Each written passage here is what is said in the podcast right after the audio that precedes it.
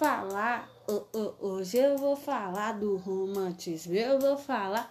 Bom dia, boa tarde, boa noite, nenéns. Tudo bem com vocês? Ore, depois dessa swingueira gostosa que tivemos na nossa vinheta, só quem não vai animar é a galera ultra romântica. Hum, e aí, essa palavrinha ou palavrão ultra romântica fez vocês lembrarem de algo? Se não fez, não se preocupem, pois eu, Karina Cardoso e o meu amigo Wesley iremos apresentar a Escola Literária do Romantismo. Sim, meus queridos, iremos falar do amor, da paixão, mas se você está esperando um conto de fadas como a história da Bela Adormecida, eu já vou logo avisando, viu? Tire esse seu cavalinho da chuva porque a história é muito mais horripilante do que você imagina. Ah, e para você que pensa que o romantismo ficou lá no século XIX em Portugal, iremos provar que as músicas atuais ainda têm resquícios dessa escola tão amada e querida por nós estudantes. Simbora contextualizar? Então, pessoal, eu vou fazer um breve resumo sobre a origem e o contexto histórico do romantismo, e Wesley irá falar sobre as fases desse romantismo, beleza? Porque o romantismo foi dividido em três gerações e cada uma tem uma característica específica, apesar de terem características gerais também, que é da própria escola literária. Mas embora falar da origem e do contexto histórico do romantismo. O romantismo, gente, foi um movimento cultural que representou a ascensão dos valores da burguesia no final do século XVIII até os meados do século XIX. Podendo ser definido como a arte da nova burguesia, o romantismo foi um movimento cultural que surgiu em um momento de grandes rupturas na Europa, em que a burguesia tornava-se a classe social dominante, substituindo as monarquias por meio de diversos processos revolucionários. Como, por exemplo, temos a Revolução Francesa, que foi responsável pelo fim dos privilégios da aristocracia e pelo término do antigo regime absolutista. Enfim, nesse contexto, a arte romântica representou o pensamento da nova classe que surgia, apresentando novos princípios éticos, morais e estéticos. Agora, indo para Portugal, o romantismo lá surgiu em um contexto de instabilidade política no país, marcado pela invasão francesa, pela dominação inglesa e ainda por cima com a ausência do seu rei, o Dom João, que estava aqui no Brasil, acreditam? O país foi tomado por revoltas que resultaram numa guerra civil portuguesa. Nessa loucura, autores românticos da primeira geração tiveram a responsabilidade de, por meio dos seus textos, despertar o sentimento de nacionalidade no povo lusitano. Sim, meus fiéis companheiros, o romantismo da primeira fase não estava ligado àquela melação que vemos nos filmes clichês. Ele tinha mais a ver com a valorização da pátria, sabe? Eles romantizavam aquele herói daquela nação, né? Os guerreiros, os os soldados que iam para a luta e por aí vai. Na segunda geração, os românticos abandonam essa ideologia política e passam a produzir uma literatura marcada pelo exagero sentimental.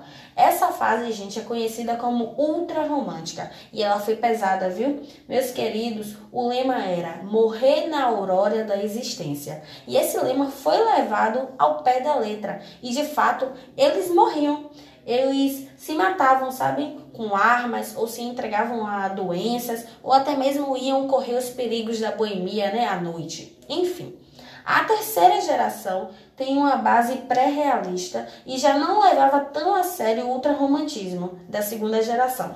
Nessa fase, o foco era as temáticas sociais, ou seja, eles passaram pela primeira geração, que era a valorização da pátria, né, da nacionalidade, foi para a segunda geração, que é aquele exagero sentimental do amor, da paixão, da morte. E na terceira geração eles retornam àquela ideia de liberdade e justiça. Enfim, recapitulando, meu povo lindo, o romantismo surge para quebrar as correntes do classicismo e foi marcado por algumas características. A primeira delas é o, as ideias egocêntricas e individualistas, ou seja, somente o eu, o que eu penso, a minha opinião importa é, também pela subjetividade e originalidade, eles não queriam cópias. Sabe aquela ideia de beber da fonte de algum lugar? Então, no romantismo isso não existia, porque o que imperava era a sua opinião, o que você entende, o seu pessoal. Além disso, temos o exagero sentimental, que é onde a gente vê na segunda geração, a idealização do amor e da mulher. E também temos a os modelos e normas, né, eles começam a exigir uma liberdade de criação artística. Enfim, temos muitas coisas. É, a idealização do perfeito, a fuga da realidade e o amor, principalmente o amor atrelado à morte, à solidão e por aí vai. Bom, a primeira característica do romantismo que vamos retratar aqui é o repúdio clássico. Com isso, devemos entender que eles revoltaram-se contra as regras, os modelos, as normas, lutaram pela liberdade artística e a mistura dos gêneros literários. O poema Novela no Sepulcro mostra um pouco disso. Eles não respeitam aquelas regras de soneto e no seu sua composição tem uma narrativa dentro de um poema ele tem essa mistura. A segunda característica é o eu. O eu torna-se o centro do universo. E nas palavras de Maçom Moisés, o romântico contempla-se narcisisticamente e faz-se espetáculo de si próprio, a tal ponto que, quando se projeta para fora de si, não consegue ver os objetos e sentimentos alheios e coletivos, senão como reflexo e prolongamento do seu próprio eu. Nesse período aqui, o, essa questão de olhar para o eu foi tão forte que chegou a ter um, um impacto no jeito como as pessoas se vestiam e como se portavam. Tinha aqui o homem cavalheiro, o homem, não, é, o homem se arrumava mais, essa característica vai ser localizada nos poemas como é, só vai ser importante o sentimento do lírico. Não importa o que a pessoa amada sinta, o importante é o que ele está sentindo. Ainda nessa perspectiva, Massou fala: imerso no caos interior, o romântico acaba por sentir melancolia e tristeza que, cultivadas ou brotadas durante a introversão, o conduzem ao tédio, ao mal do século. Esse tédio se transformava em uma terrível angústia que era transformada em um terrível, um terrível desespero. Para curar esse desespero, existia dois tipos de fuga aqui era para o campo para curar esse amor, esse desespero e o suicídio. O suicídio no romantismo foi uma tendência que vimos depois da publicação do livro O Sofrimento do Jovem Werther na Alemanha e que impactou toda a Europa, não só a Europa, mas creio que todo mundo no suicídio, o suicídio no romantismo pode, pode aparecer de duas formas. Que é a forma direta, que é quando usa armas ou qualquer outra coisa, e a indireta, que era quando a pessoa ia pra noite, pra boemia, contraía tuberculose e não curava. E não, não fazia nada para ficar melhor. Basicamente se entregava à doença. Outra característica que vamos apontar aqui é o escapismo. Nas palavras de Massou, o escapismo romântico na direção da natureza corresponde ao anseio de encontrar nela uma confidente passiva e fiel e um conforto nas horas vagas. Aqui temos que entender que essa natureza era meio que em estado de espírito. Ela variava de acordo com o que o poeta ou o lírico, quem falava, estava sentindo. Se ele estivesse triste, essa, essa natureza ia parecer triste. Se ele estivesse alegre, ela ia parecer alegre e assim por diante. Viajar e conhecer terras exóticas também tornam-se forma de escapismo. Nas palavras de Massou, buscar o pitoresco, a colocar o primitivo autêntico no contato direto com povos em outros estados de civilização e vivendo outras formas de cultura.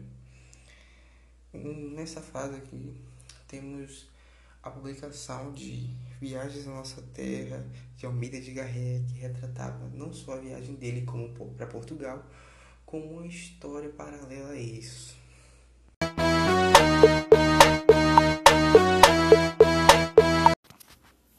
E nesse segundo bloco, vamos falar das características do romantismo que ainda estão presentes na nossa realidade, para provar para vocês que o espírito do romantismo não está morto.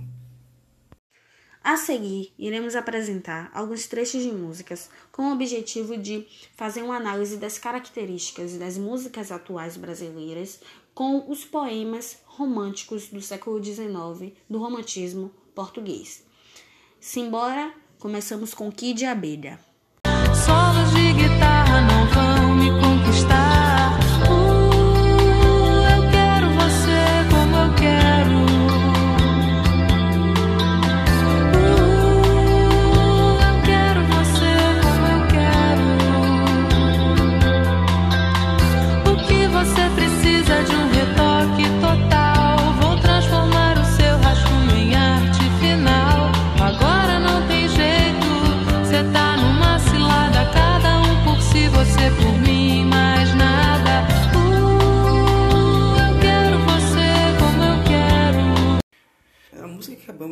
Acabamos de apresentar do Kit Abelha mostra o lírico bastante narcisista, por apenas se importar com a sua vontade. Isso fica claro em versos como Eu quero você como eu quero, ou Longe do meu domínio, você vai de mal a pior. Vem sim que eu te ensino como ser bem melhor.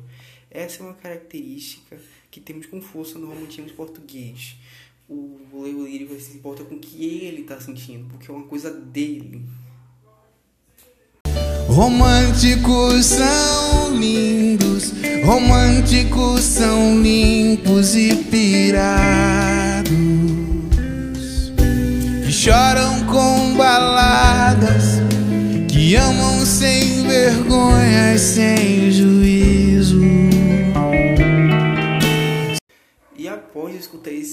clássico da música popular brasileira, vemos que Vanderlei foi muito perspicaz em descrever as almas do romântico. Ele trouxe essas algumas características que o romântico em si traz, como o dantismo, que era um, um modo de agir mais vaidoso, falar sobre como os, os românticos veem o amor. E outra característica que eu acho muito importante, que caracterizou uma grande geração do romantismo, foi o amor, o apreço assim, pela vida noturna, digo amor, é, o apreço pela vida noturna. Amores, Amores de João de Deus. Não sou eu tão tola que caia em casar, mulher não é rola que tenha um só par. Eu tenho um moreno, tenho um de outra cor, tenho um mais pequeno, tenho outro maior. Que mal faz um beijo, se apenas o dou, desfaz-se-me o pejo e o gosto ficou. Um deles por graça deu-me um e, depois, gostei da chalaça, paguei-lhe com dois. Abraços, abraços, que mal nos farão? Se Deus me deu braços, foi essa a razão. Um dia que o alto me vinha abraçar, fiquei-lhe de um salto, suspensa no ar. Vivendo e gozando que a morte é fatal e a rosa murchando no vale um real. Eu sou muito amada e há muito que sei que Deus não fez nada sem ser para aqui. Amores, amores, deixá-los dizer. Se Deus me deu flores, foi para as escolher. Eu tenho um moreno, tenho um de outra cor. Tenho um mais pequeno, tenho outro maior. João de Deus. O que os olhos não veem, coração não sente. Eu tenho um jeito de amar bem diferente. O que você não vê é que as outras mentem. Eu tô dizendo a verdade na tua frente. Veja bem, não é maldade. É que tem tanto homem bonito na cidade. E eu tô na flor da idade.